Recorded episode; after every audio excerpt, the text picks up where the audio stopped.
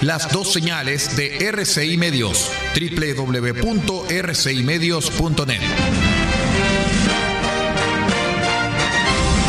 RCI Medios es un medio de comunicación independiente con asiento en la ciudad de Copiapó, tercera región de Atacama, con capacidad de transmitir hasta el 95% del territorio nacional. RCI Medios pertenece a RCI Prensa y Comunicaciones. Su fundador y editor de prensa es el señor Aldo Ortiz Pardo. Su directora es la señorita Paula Ortiz Pardo, ambos con domicilio en la ciudad de Copiapó, tercera región de Atacama, Chile. Siga junto a nosotros, acompáñese de la señal de RCI Medios, la plataforma independiente del norte del país.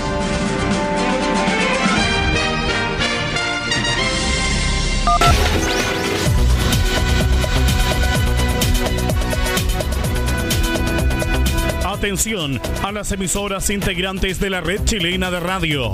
Al toque de señal, sírvase conectar.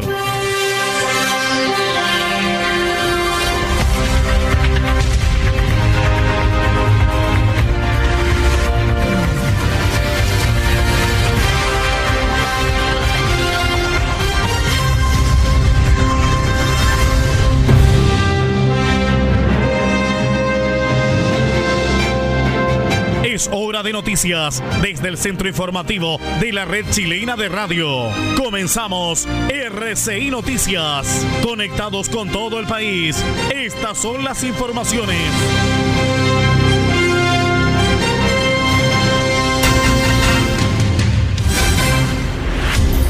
¿Cómo están estimados amigos? Muy buenas noches, bienvenidos. Estas son las noticias, son las 0 horas con 2 minutos. Los saludamos desde rcimedios.net y nuestros medios asociados a través de la onda corta, la FM y la Internet. Soy Aldo Ortiz Pardo.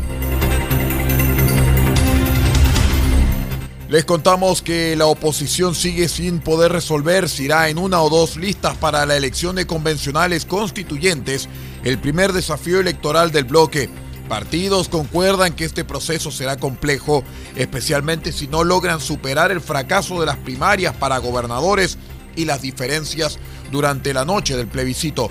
La disyuntiva de las listas para convencionales constituyentes sigue siendo protagonista en la oposición, que no logra concordar en si el mejor camino es una o dos nóminas. Según dicen, se debe equilibrar unidad con representación de independientes.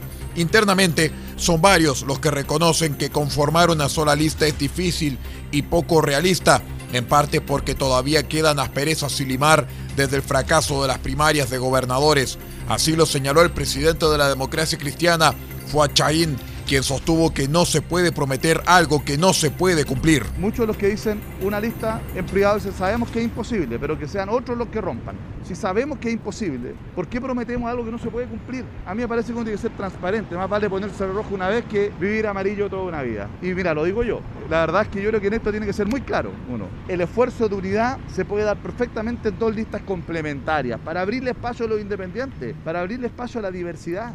En el Partido Comunista también se inclinan por dos listas, un camino que también mira con buenos ojos el Partido Radical. Sin embargo, el presidente del Partido Socialista, Álvaro Elizalde, insiste en que se deben hacer todos los esfuerzos para una lista unitaria. Nosotros insistiremos en la unidad de todas las fuerzas progresistas para la elección de la Convención Constitucional. La Convención se va a elegir con el mismo mecanismo con que se eligen los diputados. Por tanto, el sistema sobre representa a las listas mayoritarias. Por eso nos parece que hay que hacer un esfuerzo para una lista única que exprese la diversidad del apruebo con un programa constitucional compartido. También en el Partido Progresista adhieren a la idea de una lista única.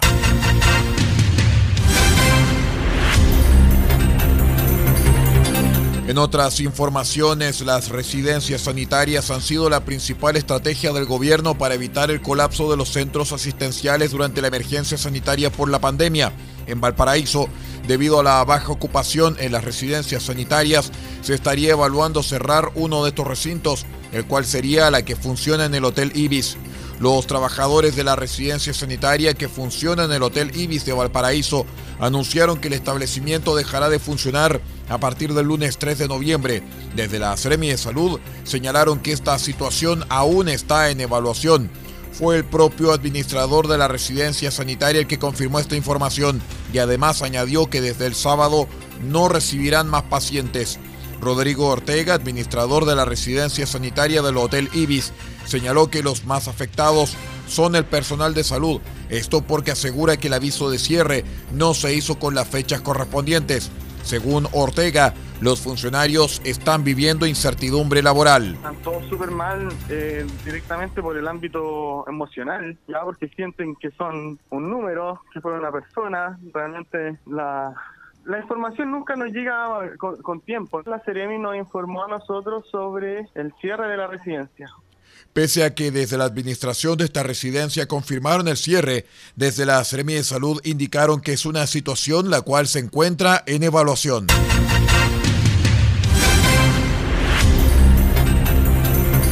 En otras informaciones, el ejército investiga la eventual obtención irregular del bono clase media por parte de funcionarios de la institución castrense, según confirmaron fuentes informativas.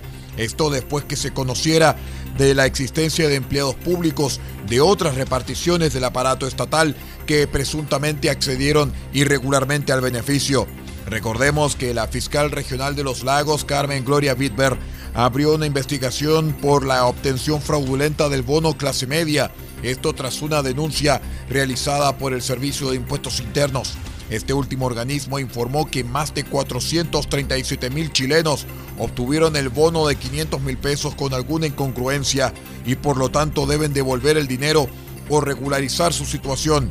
De este listado, alrededor de 37 mil funcionarios públicos obtuvieron el dinero sin cumplir con los requisitos.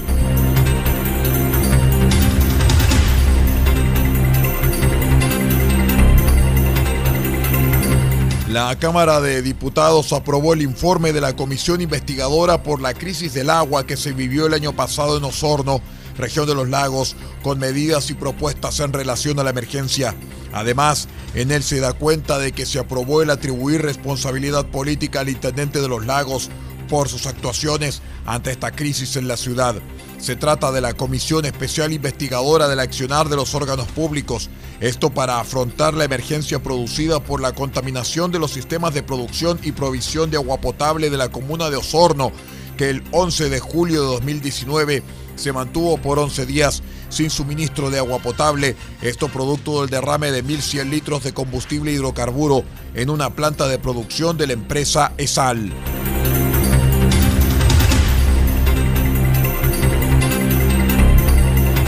Son las 0 horas con 8 minutos. Revisamos informaciones del exterior. Estados Unidos registró el jueves un nuevo récord de casos de COVID-19 en 24 horas, al superar por primera vez los 90.000 contagios, según un conteo de la Universidad Johns Hopkins. El país, que atraviesa un recrudecimiento de la epidemia desde mediados de octubre, sumó nuevos 91.290 nuevos casos entre miércoles y jueves, según el registro de las cifras de la universidad que se analizan continuamente. El mismo día, 1.021 personas murieron a causa del COVID-19 en los Estados Unidos, eh, con mucho el país más afectado del mundo en términos de número de muertos. Hasta el jueves por la noche, el país registraba un total de 228.625 muertes desde el inicio de la pandemia y 8,94 millones de casos.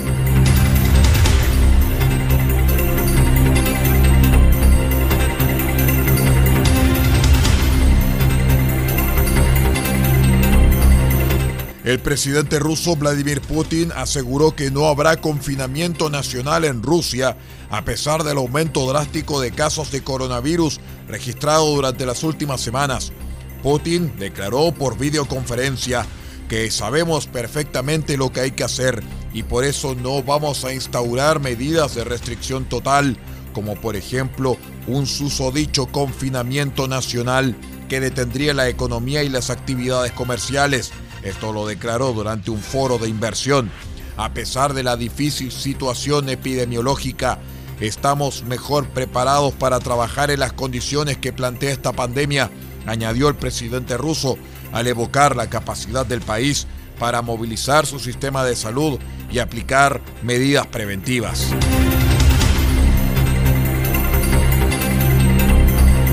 Son las 0 horas con 10 minutos. Es todo en cuanto a informaciones. Muchísimas gracias por habernos acompañado y siga usted en la sintonía de r6medios.net. Ya viene Radio Francia Internacional. Se despide vuestro amigo y servidor Aldo Ortiz Pardo en la lectura de textos. Muchísimas gracias y que tenga usted una muy buena noche.